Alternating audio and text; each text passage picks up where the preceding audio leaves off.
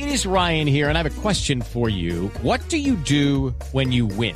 Like, are you a fist pumper? a woohooer, a hand clapper, a high fiver. I kind of like the high five, but if you want to hone in on those winning moves, check out Chumba Casino. At ChumbaCasino.com, choose from hundreds of social casino style games for your chance to redeem serious cash prizes. There are new game releases weekly, plus free daily bonuses. So don't wait. Start having the most fun ever at ChumbaCasino.com. No purchase necessary. BGW. Void were prohibited by law. See terms and conditions. 18 plus.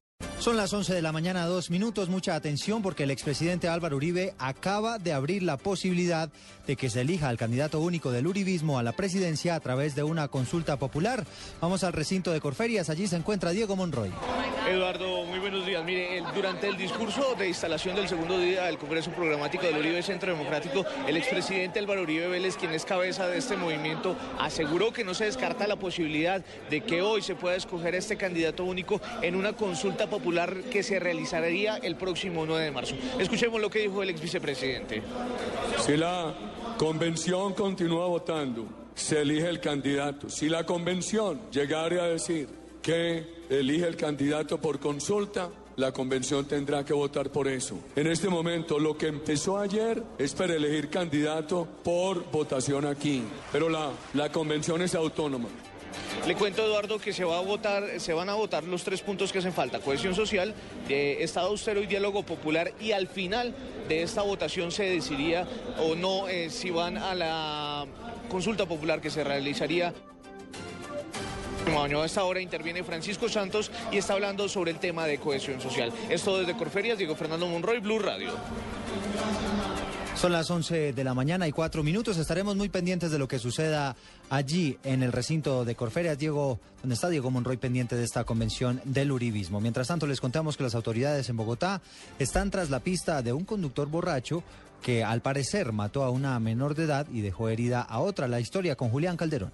Eduardo, buenos días. Fuentes de movilidad y de tránsito del distrito confirmaron a Blue Radio que el accidente ocurrió aproximadamente anoche a las 12 y cuarto. En ese momento, dos jóvenes, una de 15 y una de 17 años, fueron arrolladas por un vehículo particular y luego de atropellarlas, este terminó contra una de las viviendas de la calle Primera con carrera 11 en el sector conocido como Santa Fe en Bogotá.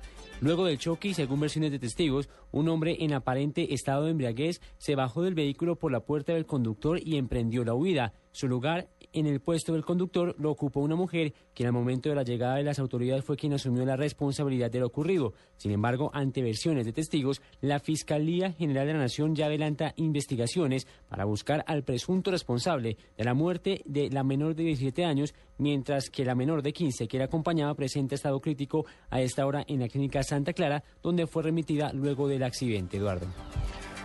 Gracias, Julián. Seguimos hablando de borrachos porque en Buenaventura un hombre en estado de embriaguez le causó la muerte a una menor de tres años y dejó herida a su abuela luego de emprenderla a disparos contra una vivienda. Desde el puerto sobre el Pacífico informa Luis Alberto Lurduy.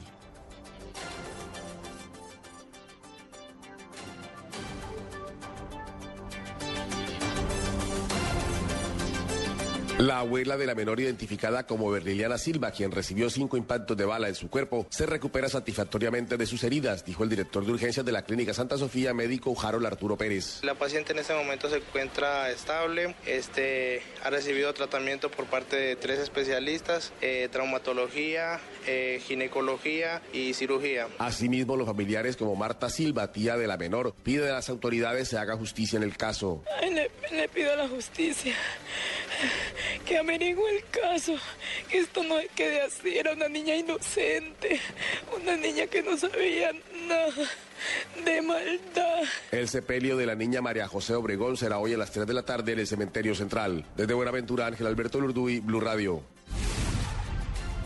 Luis Alberto, gracias. Padres de familia de un colegio de Madrid están denunciando que hay un profesor que le pega a los alumnos. La historia la tiene Juan Carlos Villán. Buenos días, se trata de la denuncia de una madre de familia del colegio Cerrezuela, sede Loreto, en Madrid, Cundinamarca, quien asegura que su hija de 10 años fue agredida por una profesora que le causó una lesión en su ojo izquierdo. Pero también eh, varios padres de familia de esta sede educativa han denunciado que esta misma docente ha agredido y se comporta de forma violenta con los estudiantes. Incluso han denunciado que algunos padres de familia, algunos profesores, incluso el coordinador del colegio han sido atacados por esta docente. Este caso ya ya está en manos de la Secretaría de Educación de Cundinamarca. Mientras tanto, la profesora ha sido suspendida de su cargo. Juan Carlos Villani, Blue Radio. Noticias contra reloj en Blue Radio.